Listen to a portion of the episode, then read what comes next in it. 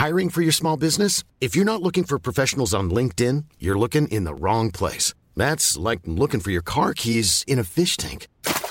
LinkedIn helps you hire professionals you can't find anywhere else, even those who aren't actively searching for a new job but might be open to the perfect role. In a given month, over 70% of LinkedIn users don't even visit other leading job sites. So start looking in the right place. With LinkedIn, you can hire professionals like a professional. Post your free job on linkedin.com slash people today. Hi, I'm Daniel, founder of Pretty Litter. Did you know cats tend to hide symptoms of sickness and pain? I learned this the hard way after losing my cat, Gingy. So I created Pretty Litter, a health monitoring litter that helps detect early signs of illness by changing colors, saving you money and potentially your cat's life. Pretty Litter is veterinarian developed, and it's the easiest way to keep tabs on your fur baby's health right at home. Go to prettylitter.com and use code ACAST for 20% off your first order and a free cat toy. Terms and conditions apply. See site for details. Spring is my favorite time to start a new workout routine. With the weather warming up, it feels easier to get into the rhythm of things. Whether you have 20 minutes or an hour for a Pilates class or outdoor guided walk,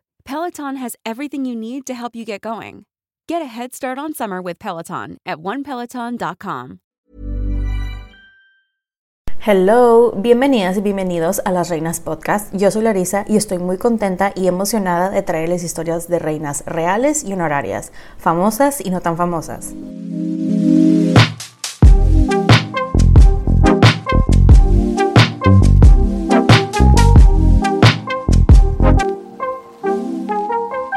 El día de hoy les estaré hablando de una mujer conocida como la jabonera de Correggio y como la asesina serial más famosa de Italia. Esta es la historia de Leonardo Cianciulli.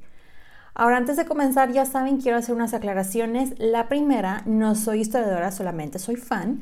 La segunda, es muy probable que no vaya a pronunciar bien algunos nombres de personas, ciudades, etc. Así que me disculpo de antemano. La tercera, este episodio es un super trigger alert. La verdad, este, voy a hacer mención de abuso tanto psicológico, físico y eh, sexual, así que por favor, pues usen su discreción, ¿verdad? Así que espero que se preparen una bebida, siéntense, pónganse cómodos mientras les cuento sobre la vida de esta mujer. Ahora sí, comenzamos. Pues este episodio es el segundo y último de la Spooky Season 2023 y espero que les guste, la verdad es una historia algo macabra, pero bueno, estamos en octubre, entonces se vale, ¿no? Empezamos con la historia de Leonarda Cianciulli. Eh, antes de realmente iniciar con la historia de Leonarda, quiero que entremos en un poquito de contexto. Eh, les cuento que Italia a finales del siglo este, XX ya se había unificado o estaba terminando, perdón, siglo XIX, ya se había unificado, estaba terminando de unificarse y en cuanto a las mujeres, a pesar de que ya, ya había educación disponible para todos, pues la, la, mentalidad era que para las niñas después de aprender a leer y contar, pues tenían que aprender cosas de la casa, ¿no? Para el futuro esposo.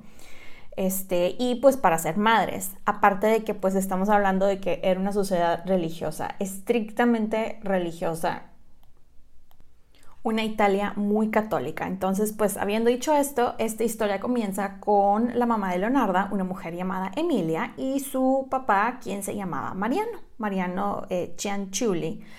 Eh, su mamá Emilia creció en una familia pues bastante acomodada y se esperaba que ella se casara bien, ¿no? Ella estaba muy joven y por muy joven me refiero como unos 17 años, una cosa así, y Mariano era un hombre mucho mayor que ella y era pobre y de hecho lo conocían en el pueblo como la persona incómoda que acosaba gente. La cosa es que Mariano se obsesiona con Emilia, pero cuando digo obsesiona me refiero obsesión nivel la estoqueaba, o sea, la seguía por todos lados, etc. Él la verdad estaba muy obsesionado con ella, ya que pues era una mujer que él nunca iba a poder tener. Pero aquí cambia la historia cuando un día sigue a Emilia, que ella fue a una fiesta y pues iba saliendo a la fiesta y la ataca. Y por ataca me refiero, este, la agarró, la golpeó y abusó sexualmente de ella y la dejó tirada y golpeada. Desafortunadamente de este incidente, Emilia queda embarazada Y los papás de ella, cuando se enteran que la hija está embarazada, la obligan a casarse con el violador, con Mariano, porque ellos no iban a andar pasando vergüenzas porque ella estaba embarazada fuera del matrimonio y qué va a decir la gente. Cosa que digo, eso de casar a las hijas con los violadores es una tradición que hace siglos se acostumbraba. Y pues, como les digo, eran muy católicos y qué va a decir la gente eso, ¿no? La cosa es que pues se casan y todo y bajo este contexto pues nace Leonarda. De hecho, ella nace el 14 de noviembre de 1893 en un lugar llamado Montella que está ubicado en la provincia de Avellino. La mamá, Emilia, la verdad es que estaba bastante traumada por el abuso sexual que sufrió. Eh, por lo que encontré también eh, fue un parto muy difícil que casi moría. Entonces Sí, ella estaba muy traumada por todos lados. La casaron con Mariano, tuvo que dejar la vida que tenía, que era bastante cómoda, etcétera, e irse a vivir a la parte más pobre del pueblo. Y pues fue obligada a ser madre, ¿no? ¿A qué voy con esto? Se estarán preguntando que pues este todo este trauma pues le costó bastante conectar con su bebé Leonarda, que la verdad nunca conectó con ella, nunca, o sea, no la quería, pues ya se imaginarán, ¿no? Y digo, puedo entender que no conectara con la niña, pero pues aún así no es culpa de la niña los traumas de la mamá, ¿no? La cosa es que Emilia fue muy cruel con Leonarda, pero cruel nivel era un abuso psicológico tremendo, la golpeaba constantemente, sobre todo cuando decía que tenía hambre, porque pues como eran pobres y Mariano la verdad eso de trabajar no se le daba, no le gustaba, pues pasaban hambres bastante seguido. No servía para mucho, honestamente, el papá. Entonces ella de que mamá, es que tengo hambre y la golpeaba. La cosa es que la pobre Leonarda creció muy abusada, tanto mental como físicamente. Creció con hambre, sin amor, sin afecto, caricias de mamá, nada. O sea, y esto, la verdad, le provocó, aparte de una terrible depresión, pues tenía muy baja autoestima, pero la cosa es que la depresión fue tanta, o sea, fue nivel que intentó quitarse la vida dos veces de adolescente. Algo, la verdad, que leí que me dio muchísima tristeza es que una de esas veces, creo que fue la primera, la mamá le dijo algo así como, ay, qué lástima que no tuviste éxito. Ya se imaginarán la niña con su depresión, ¿no? Pero bueno, antes de continuar este, con la historia de Leonarda, quiero que platiquemos un poquito sobre su educación, looks y personalidad. En cuanto a su educación, sabemos que ella recibió la educación mínima que era leer, escribir y lo básico de matemáticas, ya que era muy buena para hornear y se enterarán de eso dentro de poco. Y en cuanto eh, a sus looks y personalidad, la única foto que vi de ella de joven, la verdad se ve como una joven guapa, de cabello oscuro, ojos oscuros y piel, pues me imagino que así como bronceada, así mediterránea, porque pues las fotos están en, en blanco y negro. En cuanto a su personalidad, por lo que les he contado, ella tenía una pues pésima autoestima por los suelos, aparte de que muy probablemente ahorita en estos tiempos la estarían diagnosticando con diferentes trastornos este, mentales. Ya les cuento que eh, ya de más grande, Leonarda pues ya quería casarse y ella tener su propia familia y más que nada huir de su casa, pero su mamá tenía otros planes para ella y fue de que quiero que te cases con tu primo y ella de que, pero ¿por qué mi primo mamá? Y a lo que la mamá le dijo, pues es que él tiene dinero y yo soy tu mamá y me vas a hacer caso. La cosa es que Leonardo termina desafiando a su mamá eh, y en 1914 se casó con un empleado de los correos, quien tenía pues un trabajo modesto, un hombre llamado Rafael eh, Panzardi. Eh, la verdad, la mamá fue así de que no, ¿cómo te atreviste? Que no sé qué, bla, bla, bla. Y digo, ella estaba muy enamorada de Rafael y Rafael estaba enamorado de ella. Y cabe aclarar que Rafael tenía más posición que ella, ¿no? Era de clase media, pues, y Leonardo y su familia pues estaban en una clase social un poquito más baja, o sea, era, hasta eso era, como se dice en inglés, un step up. Pero bueno, la cosa es que la mamá de, eh, em, eh, Leonarda, Emilia, cuando se entera, se enoja, pero se enoja nivel que le dice de que yo te maldigo. Y la maldice y esto la obsesionó, o sea, esto obsesionó a Leonarda el resto de su vida. Quiero que hablemos un poquito de la maldición, que es la siguiente sección. Como les digo, Leonarda creyó que ella estaba maldita y esto le provocaba demasiado estrés y ansiedad y todo eso. Pues ella y Rafael se terminan yendo del pueblo y se van a otro donde pues eh, ellos empiezan desde cero y deciden que es momento de ser padres y pues empiezan a intentar, ¿no? Aquí es donde la historia se pone muy trágica ya que pierde un bebé tras otro. La verdad no voy a entrar en detalles porque Está muy triste, honestamente, pero sí les cuento que ella tuvo 17 embarazos. Así es, escucharon bien, 17 embarazos, de los cuales solamente 4 sobrevivieron y el resto fueron entre abortos espontáneos o nacían muertos o eh, nacían pero morían a las horas, a los días o morían de enfermedades de niños. Imagínense, perdió a 13 hijos. De estos cuatro hijos, les comento, su hijo mayor Giuseppe era así su favorito, su adoración, o sea, le tenía un altar así para Giuseppe. Y ella estaba obsesionada con él, como me imagino todas las mamás, pero ella estaba obsesionada con él, que pensaba que algo le podía pasar, que todos lo querían matar. Era una increíble paranoia que sofocaba al niño. Pues ella empieza a trabajar para entretenerse y empieza a juntar bastante dinero y va a un banco a depositarlo, pero como estamos a principios del siglo XX, las mujeres no podían hacer, eh, hacer ese tipo de cosas, como manejar cantidades de dinero y la acusan de fraude y la arrestan. De hecho, también arrestan al esposo porque pensaron que él era el verdadero culpable, pero ella fue de, no, no, no, o sea, fue culpa mía. Y ella estuvo encerrada por un tiempo. Después ella sale, pero se tienen que volver a mudar porque eh, nadie confiaba en Rafael, o sea, su reputación ya había sido manchada, dañada y pues no encontraba trabajo, entonces este, se mudan. Y después de mudarse y todo eso, en 1930, Leonarda y su familia fueron víctimas del terremoto de Irpinia y Vulture que este terremoto, la verdad, cobró la vida de al menos unas 1.400 personas y aunque ellos salieron ilesos, el terremoto derrumbó su casa. La verdad, honestamente, por todo lo que leí de este terremoto, estuvo súper hardcore, fue de 6.7 en la escala de Richter y les digo, muchísimas personas murieron, pero eh, la pérdida de infraestructura estuvo increíble. La cosa es que de aquí se mudan eh, como estaban homeless, se mudan a Correggio, que está en el norte de Italia, para volver pues a empezar de cero, ¿no?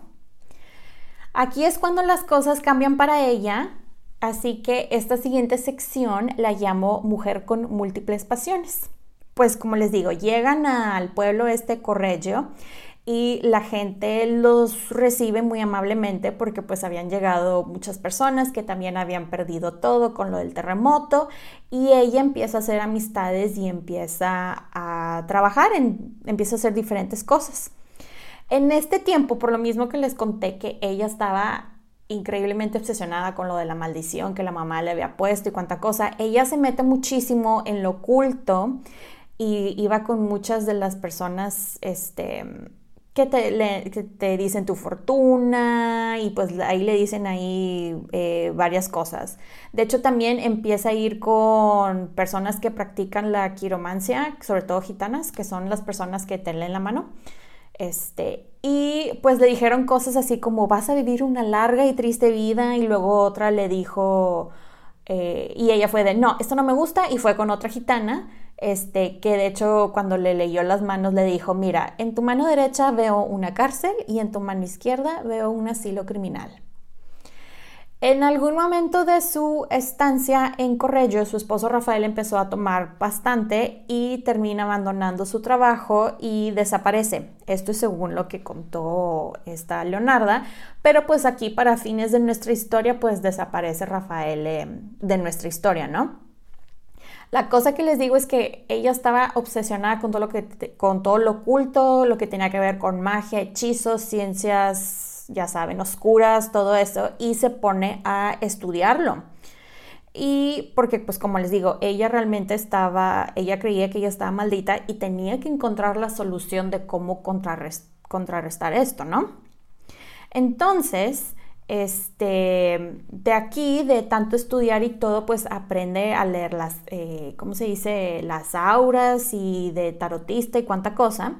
Y em, abre su tiendita en Correggio, que tenía de todo, vendía principalmente cosas de segunda mano, abarrotes, jabones, este, era como la reclutadora de recursos humanos porque le ayudaba a gente a conseguir trabajos, era como les digo, que era muy buena con las cosas así esotéricas, este, la gente iba para que pues le leyeran la mano, las cartas, ya saben, o sea, este era un servicio muy completo en la tiendita de, de Leonarda. De hecho, el servicio, lo de lectura de mano y cartas era de lo que más vendía en su tiendita. Todo iba bien hasta que llegamos a 1939 y algo llamado la Segunda Guerra Mundial pasa y pues Benito Mussolini dijo, oigan, o sea, todos italianos tenemos que participar, ¿qué onda? Vámonos, ¿no? Y adivinen quién se enlistó en la guerra. Su amado hijo Giuseppe. Y eh, como les digo, si de por sí ella está obsesionada, pero así digo obsesionada con rojo subrayado en negritas, este, de que ella estaba maldita y de que tenía que proteger a su hijo, la obsesión se volvió tres veces eso porque ya estaba en un punto de que es que tengo que proteger a Giuseppe. O sea, ese fue su mantra, tengo que proteger a Giuseppe, ¿no? Y nos vamos con esto a la siguiente sección que llamo los ingredientes para ser un asesino en serie. No sé ustedes, pero si ustedes como yo han visto muchos episodios de series de crimen como CSI, Criminal Minds o han ido con algún especialista que los apoye con su salud mental, etc., sabrán que las primeras señales de cómo reconocer a los asesinos en serie, al menos así como lo dicen en las series, es precisamente estudiar la infancia. Y normalmente estas personas, los asesinos en series, pues crecen en hogares muy abusivos, todo tipo de abuso, ¿no? Con carencias económicas, como efectivas y tienen algún desorden mental severo o varios y estos desórdenes mentales no están tratados. En el caso de Leonarda, ella es check, check, check, check y check a todo lo que acabo de decir. Bueno, pues les cuento que Leonarda en su investigación de cómo contrarrestar maldiciones, da con un libro que le dice que ella tiene que sacrificar una vida para poder salvar a una persona. Un intercambio fácil, decía ella. Pues se pone a ver cómo iba a hacer esto, ¿no? Y se le presenta la oportunidad perfecta, ya que su amiga, quien de hecho fue su primer víctima, Faustina Setti, este, llega con ella. Pues les cuento que Faustina llega con ella y fue de que, Leonarda, yo sé que tengo 70 años, pero yo todavía me quiero casar, no me quiero morir sin haberme casado con un buen hombre, ayúdame a encontrar a alguien, por favor. Y ella, y ella sí fue de, OMG, esta es la oportunidad perfecta. Y le dijo Faustina, claro amiga, no te preocupes, yo te ayudo, regresa en unos días con tus maletas listas y pues no le digas a nadie, ¿ok? Yo me voy a poner aquí a trabajar. Y le dice que tipo checa las cartas y cuánta cosa y ahí, ¿no? La cosa es que pues Faustina se va bien contenta porque pues su amiga la iba a ayudar a, ahí entre sus contactos a, buscarle un esposo. Y regresa y todo como elijo Leonarda y le dijo Faustina, ya te conseguí marido. Él vive en Pola, que es una ciudad que está más al sur de Italia. Y pues ya le platiqué de ti, este, le enseñé tu foto y dijo que estás guapísima y dice que sí se casa contigo. La verdad aquí honestamente digo que fea Leonardo en jugar con los sentimientos de Faustina, pero bueno, Faustina estaba que no cabía de la emoción y no preguntó nada realmente. Y Leonardo le dice, oye, pero te tienes que ir ya. Entonces, eh, no le digas a nadie que te vas a ir, nada más escribe unas cartas y cuando llegue esa pola las voy a mandar para que pues nadie se preocupe por ti. Y Faustina así de que, ¡yay! Y pues toda emocionada se pone a escribir sus cartas y cuando acaba de escribirlas y las deja ahí, este, le dice, vente, vamos a echarnos una copita para festejar que te casas. Y pues Faustina, bien emocionada que ya se iba a casar, este, bebe la copa, pero el vino traía, eh, ¿cómo se dice? Eh, somníferos, o sea, para que se quedara dormida, pero también perdiera la movilidad, una cosa así. Y en eso Leonarda se paró y acostó a Faustina en el piso y fue por un hacha, bien tranquila. O sea, imagínense la escena de que estás sin poder moverte en el piso, sin poder hablar y ves que llega tu supuesta amiga con, un hacha, imagínense el pánico de la pobre mujer. Ella, la verdad, este, de sus víctimas fue la que murió así, de que instantáneamente. Pero eh, después contó eh, Leonarda que no había medido como que el peso del hacha y la cosa es que en vez de decapitarla, se la termina eh, clavando por la clavícula y después la saca y procede a cortarla en pedacitos. Ella de hecho después en sus memorias diría lo siguiente. Eché los trozos en una olla, agregué 7 kilos de soda cáusica y agité la mezcla hasta que las piezas se disolvieron en una papilla espesa, oscura y que vertí en varios recipientes y luego los arrojé en una fosa séptica. Así es. Eh, lo de la soda eh, cáustica es una cosa que se, que se compra, que se usa para hacer jabón. Y luego después ella dijo, dejé que la sangre se coagulara, la sequé en el horno y la mezclé con harina, azúcar, chocolate, leche, huevos y margarina y con eso hice unos pastelitos y se los serví a algunas de las mujeres que me visitaron y mi hijo Giuseppe y yo también los comimos. Como que le envió un paquetito de pastelitos a Giuseppe, una cosa así. Para ella tener su coartada, su alibi, mandó las cartitas y cuánta cosa, ¿no? Ustedes pensarían, bueno, ya hizo esto, ¿no? lo de una vida por otra vida, ¿ok? Ya, ¿no? Ya la maldición, lo que sea, ya. Pero ella le entró la paranoia y fue de que no. Y se convenció que no fue así y dijo, y capaz sería una buena idea matar a otra persona por si no hice esto bien, por si acaso. Entonces después llega a nuestra historia una mujer llamada Francesca Saovi. Les cuento que Francesca era una viuda y de hecho también igual que este, que Leonarda era una mujer pues muy conocida en el pueblo. Ella era recientemente viuda y pues necesitaba trabajo y fue con su amiga a la que le ayudara a conseguir trabajo y le dijo, adivina qué, ya te conseguí un trabajo como maestra de una escuela de niñas en Piacenza. Y este, nada más que Leonarda le dijo lo mismo que le dijo a su eh, amiga Faustina oye, nada más no le digas a nadie porque si no, pues te pueden ganar la vacante, digo, estamos en una guerra. Y eh, Francesca fue de que, ok. Y pues dijo Francesca, pues no pasa nada, digo, Leonarda es también, o sea, mucha gente la conoce, respeta, y dijo, pues sí, ¿verdad? Tienes razón, no vaya a ser que me hagan ojo, ¿no? Ese tipo de cosas. Y antes de irse le dijo lo mismo de que escribe tus cartas para que tu familia no se preocupe que te fuiste y pues estando este, allá yo las mando. Y Francesca, ah, bueno, y se puso a escribir las cartitas y todo, ¿no? Entonces, el día que se, eh, que se iba, le dijo Francesca de que, oye, antes de que te vayas, ven y visítame. Y esto fue el 5 de septiembre de 1940 y le dijo básicamente lo mismo de que vamos a celebrar tu trabajo, ven, tómate una copita. Y, Francesca fue de, ok, muy bien. Dijo aquí con mi amiga festejando. Y pues empezó a platicar con ella, se tomó su copa y pues le hizo efecto y esta vez ya sabía qué hacer. La movió, la acomodó, pero eh, al parecer Francesca sí estuvo eh, consciente un poquito más, eh, sobre todo mientras la descuartizaba y pues volvió a hacer lo mismo, de que separó las partes de cuerpo, cosió, hizo jabones que regaló y vendió y los pastelitos.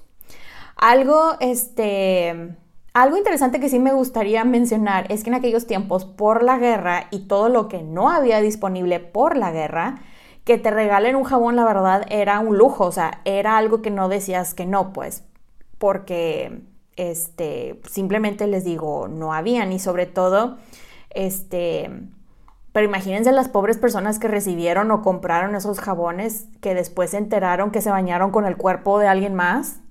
Ay, no, qué horror. Pero bueno, pensarían ustedes, Leonarda, ya mataste a dos, ya con esto cubriste tu cuota de la maldición. Pues ella básicamente dijo que no, este, porque decidió que quería matar a alguien más, que yo creo que aquí ya estaba un poco más, vaya, ya no era, no puede usar de excusa la, maldición, ¿no? Y su tercer víctima fue una mujer llamada eh, Virginia Cachopo.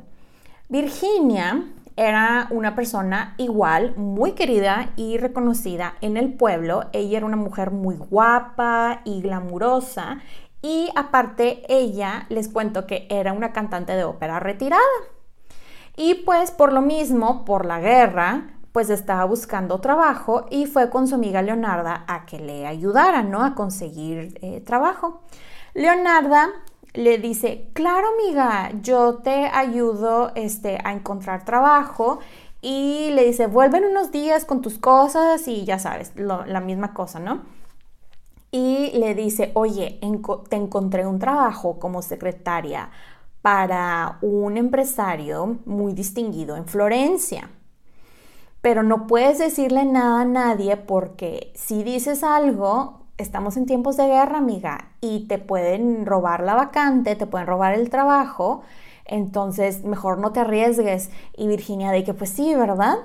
Y luego le dice, escribe tus cartas y cuando llegues allá, pues para que nadie sepa, este, y no te roben la vacante, yo las mando y pues que no se preocupe por ti. Entonces Virginia hace eso, no escribe las cartas y cuánta cosa. Pues llega Virginia, él, esto fue el 30 de septiembre de 1940, eh, igual, antes de irse, le dijo Leonardo, ven y a visitarme y de hecho le da el dinero.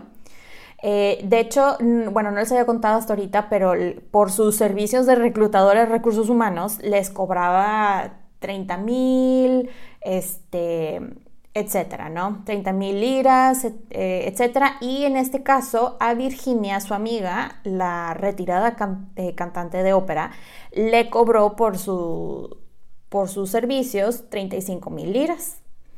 Y como en las otras ocasiones, le ofreció vino, pero esta vez batalló más Leonarda porque Virginia no quería aceptar la, copa de vino. Dijo, no, no tengo ganas, gracias, ya me voy. Y ella, no, quédate, que, que no sé qué, que muy insistente. Virginia dice, bueno, está bien. Se sienta, empieza a tomar su copa, pero en vez de tomársela rápido como las demás, para irse, ella se la tomó bien despacito. La cosa es que el veneno tardó pues en hacerse efecto. Queda ella inmóvil por los efectos de pues que tenía lo del vino y pues en este caso ella ya sabía qué hacer y pues la verdad lo que les voy a contar está aún más feo así que prepárense.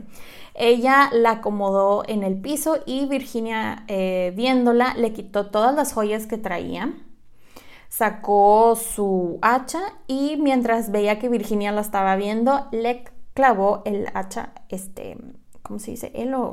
Eso, en el pecho, que al parecer el impacto le quebró varias costillas de una sola y Virginia solamente exhaló cuando dio el primer golpe y ahí fue que la este, mató. La cosa que cambia aquí con esta víctima, con Virginia, es que su cuñada la vio que entró a casa de Leonarda, pero no vio que salió, entonces ya se le hizo así como que muy raro. Pero la cosa es que esta vez había un testigo, cosa que no había pasado en las otras dos veces. Pues Leonarda se pone a trabajar en la cocción de este cuerpo, que de hecho ella después dijo, y cito, terminó en la olla como las otras dos, su carne era gorda y blanca, cuando se derritió le agregué colonia y después de mucho tiempo hirviendo fui capaz de hacer con ella un hermoso y cremoso jabón. Les regalé jabones a mis vecinos y conocidos y los pasteles también eran los mejores. Esa mujer era realmente dulce. ¡Wow! Pero bueno, la cosa es que la cuñada va con Leonarda y fue de, oye, pues qué onda con Virginia, porque vi que entró y no ha salido y este, y pues ya, ¿no? Este, pasan los días y em, Leonarda le dice a su amado hijo Giuseppe, oye, este hijo, hazme un favor, manda estas cartas, que no sé qué, que eran las cartas de Virginia, Y él fue de, ah, sí, ok, mamá, está bien. Y pues fue y pues le hizo el favor a la mamá, ¿no? No pensó nada. Total, pues les cuento que al poco tiempo la cuñada de Virginia involucra a la policía y ellos van y la interrogan y ellos, o sea, la policía no creía, genuinamente no creían que era Leonarda, este, que ella podía ser una asesina. Ella en este punto de la historia, ella negaba absolutamente todo. La cosa es que la policía se da cuenta que las cartas que les llegan a los familiares, eh, habían testigos que habían visto a Giuseppe en el, o sea, que las había entregado para que se enviaran, ¿no? Y aquí fue de que no, tengo que salvar a mi hijo. Y de aquí nos vamos a la siguiente sección que llamo la caída de la asesina. Pues ella se entrega en 1940 y por entrega me refiero de que va a la policía y les dice, no fue mi amado hijo Giuseppe, fui yo, él no tiene nada que ver, llévenme a mí. Y procedió a contarles este, cómo fue que las mató, hasta le enseñó alguna de las cosas de sus víctimas, este, lo que usó para matarlas, todo. La policía continuó con su investigación y ella quedó presa esperando a su juicio, porque eso fue lo que le dijeron. Pero como les dije que Italia estaba en medio de la guerra, ella de hecho tuvo que esperar hasta que se acabara la guerra y un año más, eh, un año adicional, ya que su juicio fue hasta 1946. Entonces ella estuvo eh, seis años encarcelada. Ella después diría en su juicio, y cito, no quiero que mi hijo asista a mi interrogatorio, te diré todo lo que quieras saber, condenarme también, pero mi hijo es inocente y no quiero que me escuche. Ya para estas alturas, eh, les comento que Leonarda era conocida en prácticamente toda Italia como la saponificatrice di Correggio, que en español significa la jabonera de Correggio este, que ese es el título, si ustedes la buscan en internet, es lo primero que sale por todos lados. Este, les cuento que en este tiempo que estuvo ella en la cárcel, ella escribió una declaración larguísima y por larguísima me refiero de cientos de hojas que detallaban eh, cómo llevó a cabo estos asesinatos y cuando le tocó su juicio, ella sin miedo, ni pena, ni remordimiento, ni nada, contó con lujo de detalle cómo fue que llevó a cabo los asesinatos y el proceso de hacer los jabones y pastelillos. La verdad, los, eh, los o sea, la policía estaba en shock de su como habilidad y precisión para cortar y mutilar el cuerpo, coserlo y, todo. Eh, la condenan por triple homicidio, robo y profanación de cadáver, y fue condenada a 30 años en prisión para después pasar a un asilo de Aversa, que de hecho este hospital fue el primer hospital psiquiátrico judicial de Italia. La cosa es de que lo que les dijeron, lo que le dijeron las gitanas se termina cumpliendo, ya que iba a vivir una larga y triste vida y que de un lado veía, de una mano veía la prisión y del otro el asilo, ya que este, pues así fue estuvo en prisión y termina en un asilo y para continuar con su tristeza, sus hijos la verdad no la vieron, se desentendieron completamente de ella. Y ella termina muriendo en el asilo criminal para mujeres en Pozzuli el 15 de octubre de 1970 a sus 77 años por una hemorragia cerebral. Hablemos un poquito de su legado, pues la verdad nos deja una historia bastante macabra. Les cuento que este caso, el de Leonarda, es uno de los casos de crimen más famosos de Italia. De hecho, me puse a escuchar eh, como unos dos, tres podcasts en italiano, ella como medio les entiendo. Y era algo que mencionaron los tres, que era de los casos más famosos que ha tenido Italia así, ever. También les cuento que ah, eh, eh, el caldero donde ella cocía a sus víctimas, entre otras cosas que usó para sus asesinatos están expuestas actualmente en el Museo del Crimen de Roma por si alguien lo quiere ver, si quiere dar la vuelta por allá. Y cierro con este, eh, cierro este episodio con las palabras que Leonardo le dijo al cineasta Luigi Comenici y son las siguientes. Dijo, la ley me ha condenado y qué me importa su condena. 30 años, cadena perpetua, fusilamiento, ¿Por qué me interesa? 17 años, ah, querida. Si 13 niños mueren para ti también, no solo harías lo que yo hice. Solo una madre puede entenderme. La ley, nunca. Espero que les haya gustado este episodio. Bye. Pueden encontrar los episodios de Las Reinas Podcast en diferentes plataformas como Spotify, YouTube, Apple Podcast y Amazon Music. Y también están mis diferentes redes sociales como arroba las reinas podcast para Facebook e Instagram y arroba las reinas en Twitter. Recuerden suscribirse, darle like, activar la campanita para recibir notificaciones, descargar los episodios y compartirlos. Incluso pueden dejar su rating y review. Muchas gracias por escucharme y por apoyar a este podcast. Nos escuchamos en dos semanas. Bye.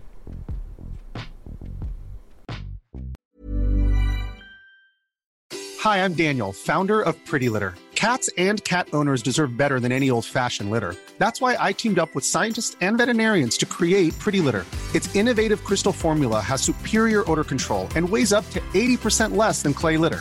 Pretty Litter even monitors health by changing colors to help detect early signs of potential illness. It's the world's smartest kitty litter. Go to prettylitter.com and use code ACAST for 20% off your first order and a free cat toy. Terms and conditions apply. See site for details. Hey, it's Paige DeSorbo from Giggly Squad. High quality fashion without the price tag? Say hello to Quince. I'm snagging high end essentials like cozy cashmere sweaters, sleek leather jackets, fine jewelry, and so much more. With Quince being 50 to 80% less than similar brands. And they partner with factories that prioritize safe, ethical, and responsible manufacturing. I love that. Luxury quality within reach. Go to quince.com slash style to get free shipping and 365 day returns on your next order. Quince.com slash style.